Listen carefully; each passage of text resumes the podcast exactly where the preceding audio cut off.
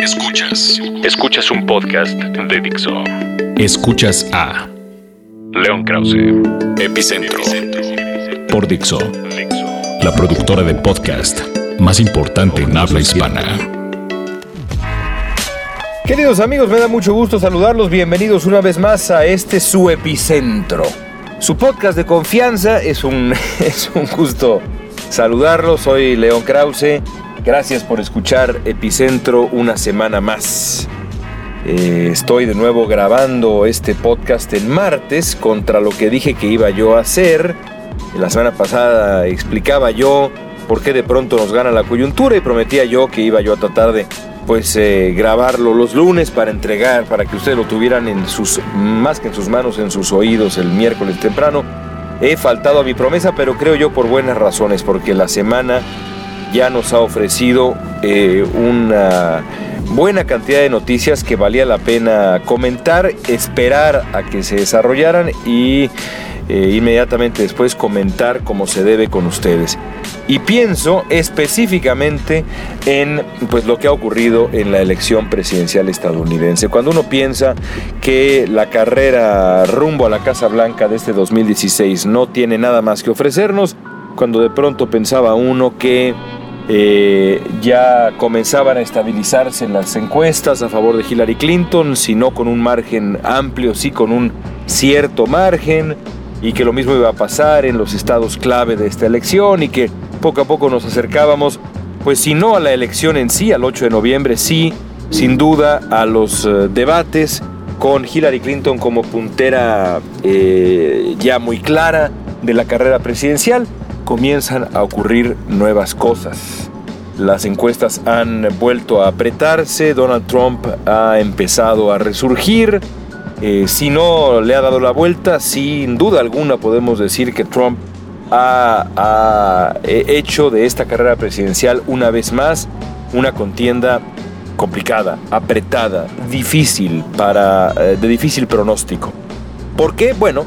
primero que nada porque Trump ha eh, finalmente optado por cierta disciplina. Si bien la sustancia de su mensaje no ha cambiado gran cosa y Trump sigue siendo Trump, lo que es un hecho es que la persona, las personas que están ahora a cargo de la campaña de Donald Trump han, quién sabe cómo, logrado convencer al candidato de disciplinarse, de controlar al menos sus peores, peores impulsos para dar paso más bien a, un, algo que se asemeja hasta donde puede acercarse a, ello eh, una campaña encabezada por Donald Trump. Ha comenzado esta campaña de Trump a asemejarse eh, a, una, a una campaña presidencial más típica, en donde hay por lo menos una cierta disciplina de mensaje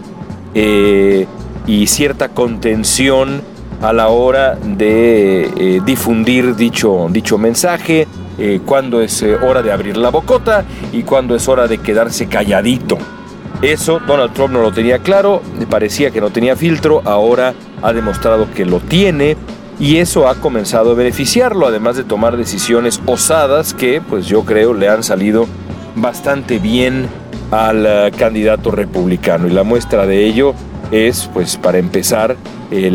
lo que ocurrió con la visita a México, que creo yo, si bien no le redituó eh, de manera dramática a Trump, no cabe duda, yo creo que podemos leerlo como un triunfo del candidato republicano, ya lo explicaba yo la semana pasada. Bueno, además de esta nueva disciplina de mensaje de Trump y esta nueva también eh, imaginación eh, más osada de quien dirige la campaña de Trump en este instante, tenemos pues al, el regalo que el otro lado de esta moneda de esta ecuación que es la campaña presidencial le ha regalado al propio Trump y me refiero por supuesto a Hillary Clinton y quien eh, lleva su campaña. Yo he insistido una y otra vez que nada está escrito todavía, que Donald Trump está aún vivo, que es imposible decir todavía que la campaña se ha terminado a pesar de que parecía que eh, la dinámica y comenzaba a inclinarse de manera un poquito más clara por Hillary Clinton eh, para mí es un hecho eh, que cuando faltan 55 días es imposible todavía pronosticar el resultado y mucho menos en un año como este. Parece ser de pronto que la campaña Clinton empezó a relajarse,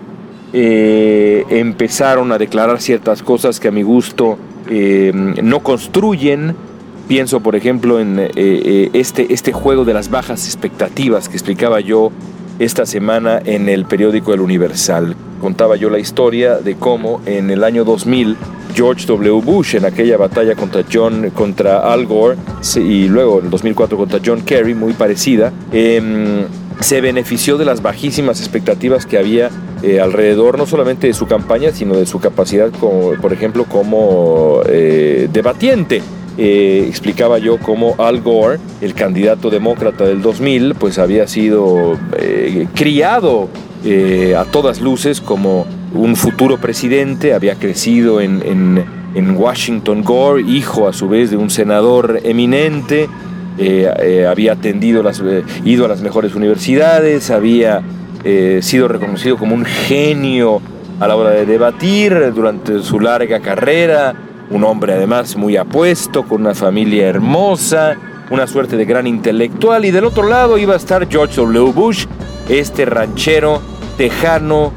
eh, millonario, pues sí, eh, al que le gustaba más el béisbol que la política, incapaz de enunciar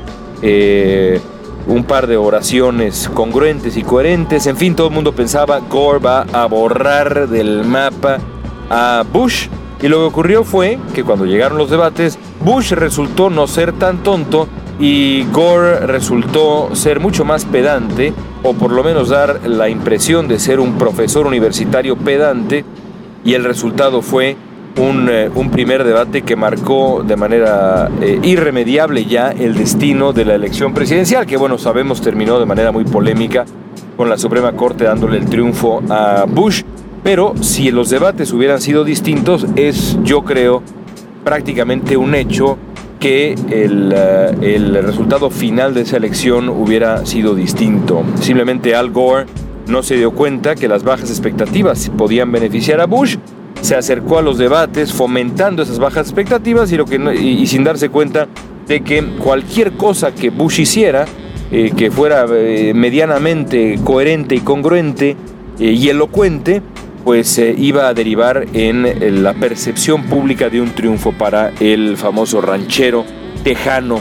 ignorante y tonto. Y pues bueno, sabemos cómo terminó esa historia. Bush terminó en la Casa Blanca ocho años y el señor Gore terminó, pues sí, eh, produciendo un documental muy famoso sobre el medio ambiente, punto y se acabó. Ese es el mismo riesgo que enfrenta, el mismo peligro que enfrenta hoy Hillary Clinton, las bajas expectativas.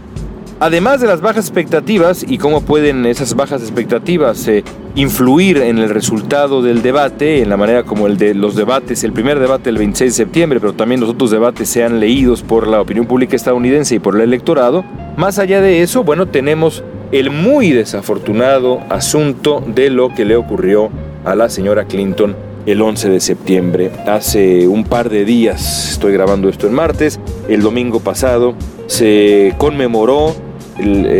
pues, los brutales ataques del 11 de septiembre allá en Nueva York. Dos días antes estuve en Nueva York para moderar un, foro en las Naciones Unidas eh, y puedo decirles que hacía un calor endemoniado y mucho más en el Bajo Manhattan con una humedad también muy, muy severa. El caso es que, eh, además en el decimoquinto aniversario de los ataques del 11 de septiembre, que no, es cualquier aniversario, ciertamente, la señora Clinton empezó a sentirse mal, tuvieron que llevársela eh, eh, de manera fugaz a casa, al departamento de su hija Chelsea, y en ese trayecto, en el principio de ese trayecto, alguien grabó un video que ustedes seguramente han visto porque pues lo ha visto medio mundo porque el video le dio en efecto la vuelta al mundo. Un video en el que la señora Clinton se ve, eh, se ve frágil, con eh, eh, un par de personas deteniéndola, tambaleándose, con las esquinas, con las rodillas temblorosas, a punto de colapsarse. Y aparentando, pues, o más bien demostrando una muy clara fragilidad, producto de una enfermedad. Luego nos enteramos que tenía neumonía, eh, se tardó la campaña Clinton en decir que esto, que esto era lo que había ocurrido, pero en fin, nos enteramos que tenía neumonía y como le puede ocurrir a cualquier persona, el enorme calor de, de Nueva York, la humedad, la tensión de la campaña, ir vestida con un traje desastre que seguramente debe haber sumado al calor y luego también nos enteramos que a la señora Clinton por alguna razón misteriosa no le gusta hidratarse, no le gusta tomar agua cuando debe tomarla, en fin, cosa un poco extraña, dio como resultado esa, esa deshidratación que por poco eh, termina con Hillary Clinton tirada en el piso, lo cual hubiera sido pues una imagen yo creo definitiva. Pero el video, eh, si no es definitivo, sí es suficientemente grave como para pensar que, el, eh, que puede tener un impacto en la campaña presidencial. ¿Por qué? Bueno, por razones muy injustas e incluso vulgares, pero que no por serlo dejan, de estar, eh, dejan de ser parte de la ecuación de esta elección presidencial. Y me refiero al prejuicio misógino que indica que una mujer es por principio, eh, por su propia naturaleza, débil. Eh, esa es una imagen, insisto, vulgar, injusta, sobra decir, que a mí me parece ridículo eh, y que no estoy de acuerdo con ello, pero no por eso podemos ignorar que ese factor, la misoginia, ha jugado un papel y ahora jugará un papel todavía más grande en la elección presidencial. Ya lo ha dicho antes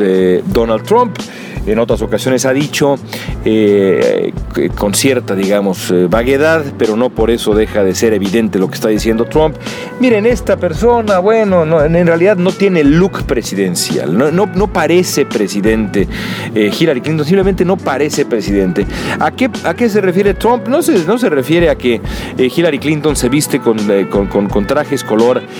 chillante o que de pronto el pelo de Clinton no se ve, no, se refiere evidente a que Clinton es mujer. Y pretende Trump poner en tela de juicio la capacidad que pueda tener la señora Clinton de eh, llevar el mando de un país siendo mujer. Eh, uno podría decir, bueno, qué tontería de Trump. Eh, tratar de, jugar esa carta misógina para ganarse el apoyo de votantes republicanos. Pero lo cierto es que está demostrado eh, distintos eh, sondeos y sobre todo un estudio que ahora recuerdo en el Washington Post se publicaron los resultados, ah, está demostrado que sobre todo los votantes blancos, los hombres blancos sin eh, grado universitario, que son la base dura de votantes de Trump, reaccionan de manera muy favorable, si por favorable entendemos el votar por Trump, favorable para Donald Trump, cuando,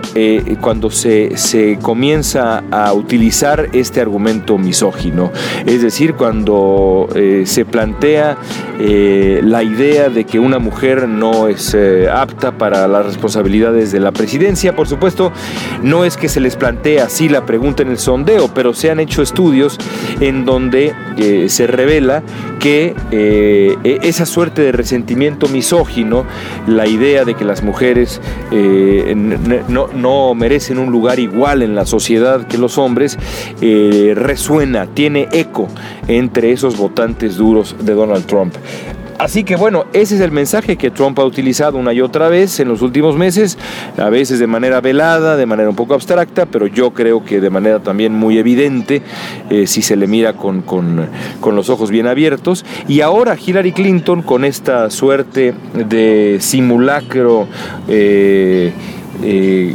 de crisis de crisis de salud eh, este, este, este, casi este cuasi desmayo este casi desmayo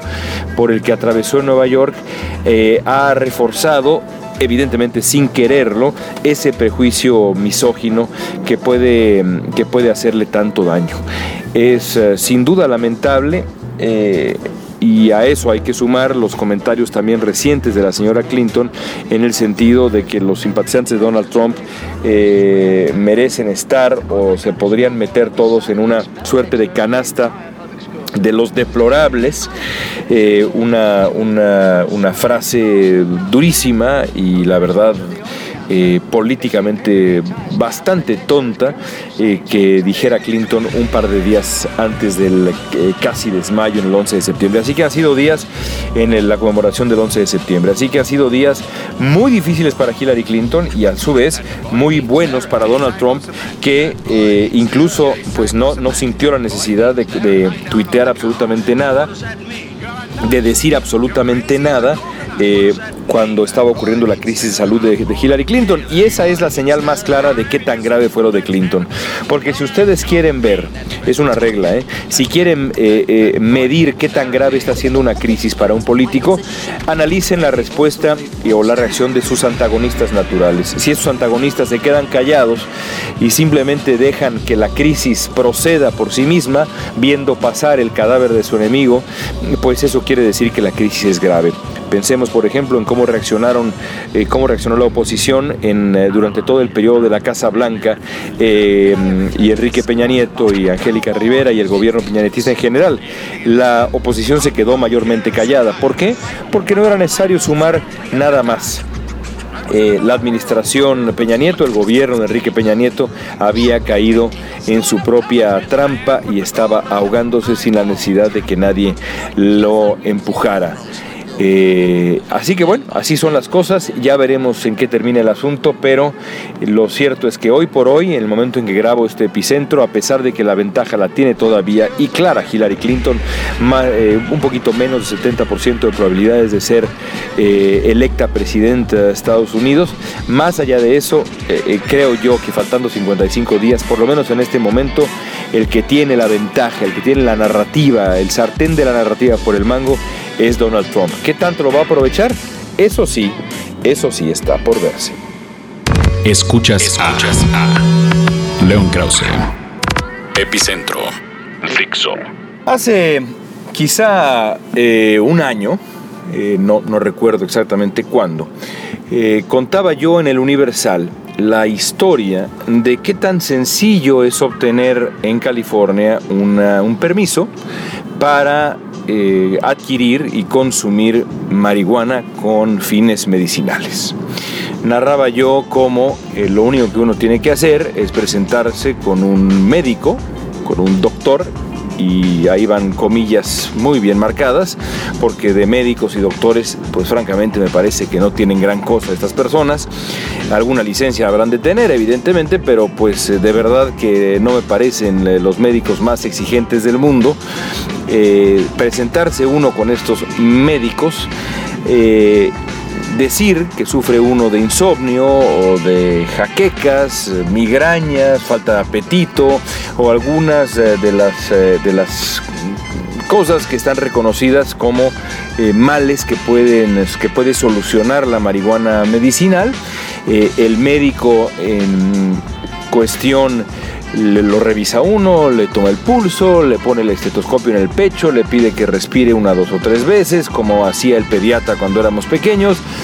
Se intercambian algunas sonrisas. Acto seguido se expide este permiso, esta licencia, y después la persona interesada se, dirige a un dispensario en donde puede adquirir marihuana con la libertad que uno, eh, que uno disfruta en una dulcería. Eh, así exactamente como uno puede ir a estas tiendas famosas que se me está haciendo ahora agua a la boca mientras manejo, las famosas eh, Chilimbalam, en donde uno va y compra eh, manguito con chamoy y unos cacahuates japoneses y échele un poquito de Miguelito y demás. Así con esa misma libertad uno puede entrar y decir, bueno, quiero este, este tipo o este otro tipo de marihuana quiero esta cantidad, de esta otra me da esta otra cantidad, me da también por favor una barrita de chocolate eh, con, eh, con, el activo de la marihuana, eh, también me gustaría que me diera usted esta paletita de caramelo que tiene el, mismo fin, en fin, de verdad es una auténtica dulcería con todo y menú. Explicaba yo en aquel tiempo qué tan fácil es conseguir marihuana medicinal, digámoslo así, entre comillas, medicinal en California para ilustrar a qué grado vivimos en un clima de hipocresía, incluso de cinismo cuando se trata de la marihuana en, eh, el estado de California y en un creciente número de estados de Estados Unidos. Por supuesto, eh, eh, eso no se compara ni de lejos con lo que viven estados como Colorado, en donde la marihuana está permitida para uso recreativo. Eh, ahora, en California, en eh, noviembre, el electorado de este estado va a poder decidir una vez más si permite el consumo y el cultivo de marihuana con fines recreativos, es decir, de nuevo dar un brinco eh, para eh, permitir ya no este, esta, esta especie de, de, hipocresía ridícula de la marihuana medicinal, cuando todos sabemos que en realidad se usa para otro tipo de fines en la enorme mayoría de los casos, sino aceptar que la marihuana es una droga que merece ser regulada eh, y aceptada con ciertas medidas y demás y con ciertas eh, proporciones, por supuesto, para su uso recreativo. La propuesta que estará presente en la boleta es la propuesta número 64, impulsada por el vicegobernador de California y muy probable próximo gobernador de California, Gavin Newsom, un político progresista pues que a mí me resulta la verdad muy admirable, que eh, peleó siendo alcalde de San Francisco por eh, los derechos de la comunidad homosexual y ahora es líder en esta otra batalla que también me parece muy necesaria, que es la regulación de la, de la, de la marihuana en el estado de California. Junto con eh, Gavin Newsom, la, la, medida, la, propuesta famosa, eh, recibe el apoyo de Sean Parker, uno de los eh, fundadores de Facebook, un multi multimillonario que le ha metido una cantidad de dinero exorbitante a la medida. La noticia y por eso me parece que es importante empezar a platicarlo de una vez, es que de acuerdo con la primera encuesta que se publica al respecto acá en California hace unos días, una mayoría, un 58%, es decir, una mayoría ya de verdad bastante clara de los californianos eh, piensan, pretenden votar a favor, en favor de la regulación de la marihuana para permitir que los californianos puedan consumirla de nuevo en cantidades que, tendrá cierto límite obviamente y cultivarla también en cantidades que tendrá cierto límite pero eh, de, manera, de manera libre eh, y sin penalización dentro de esos límites. Es decir la marihuana podría ser legalizada con fines recreativos en el enorme estado de California. Esto es un cambio a eh, el resultado que sucedió hace algunos años en donde una mayoría de californianos rechazó una medida muy similar. Me adelanto, digamos, al debate y lo pongo sobre la mesa porque si el estado de California decide legalizar la marihuana con fines recreativos, México enfrentará una vez más eh, un, reto mayúsculo. Un debate eh, cada vez más urgente, e insisto en el adjetivo mayúsculo. Porque ya de por sí, en aquella primera ocasión, cuando tuve la oportunidad de escribir sobre eh, el teatro este de la marihuana medicinal y demás en California, ya decía yo, y lo sigo pensando ahora con mayor razón, que la, ah,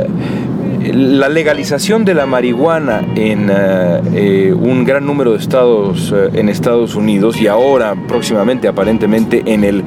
estado de California que es absolutamente determinante por su tamaño, por su población, por el tamaño de su economía y demás, debería invitar a México a una reflexión enorme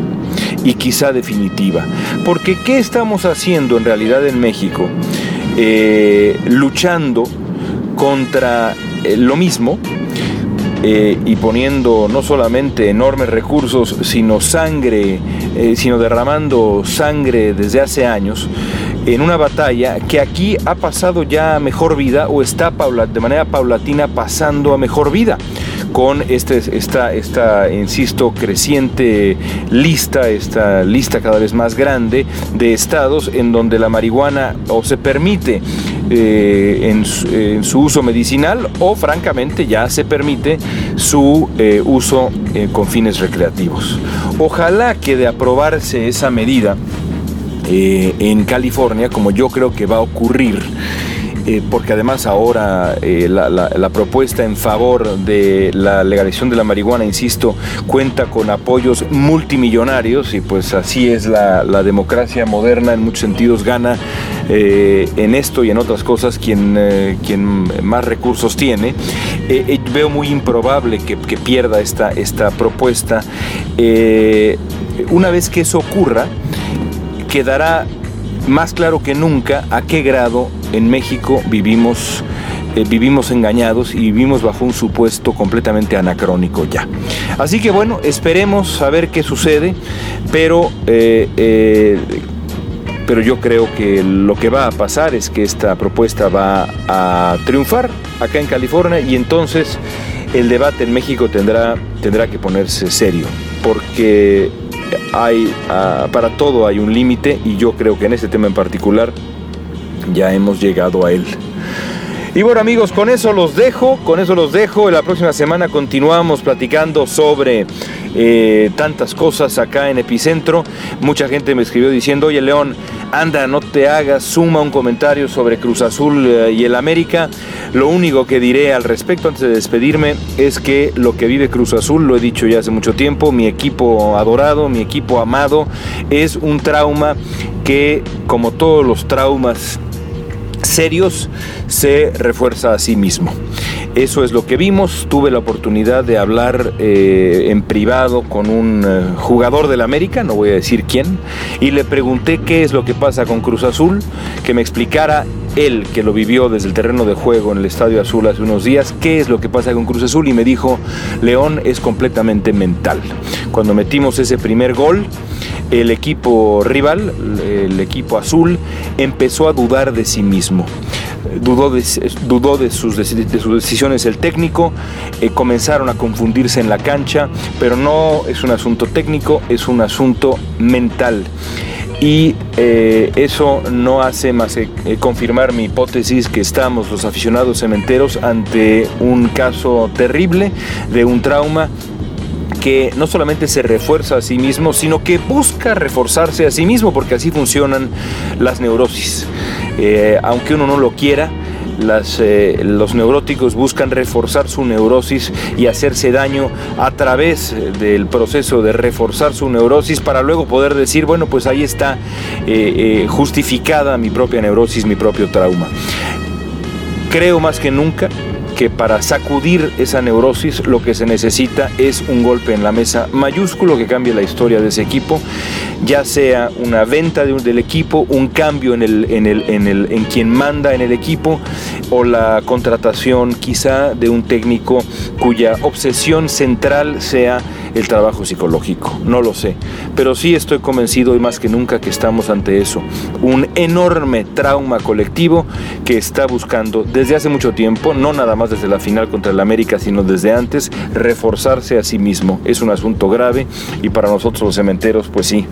bastante triste. Bueno, en fin, dije que no iba yo a decir mucho de esto, pero al final no pude aguantarme las ganas. Amigos, gracias, un abrazo y hasta la próxima. Dixo presentó a León Krause, Epicentro.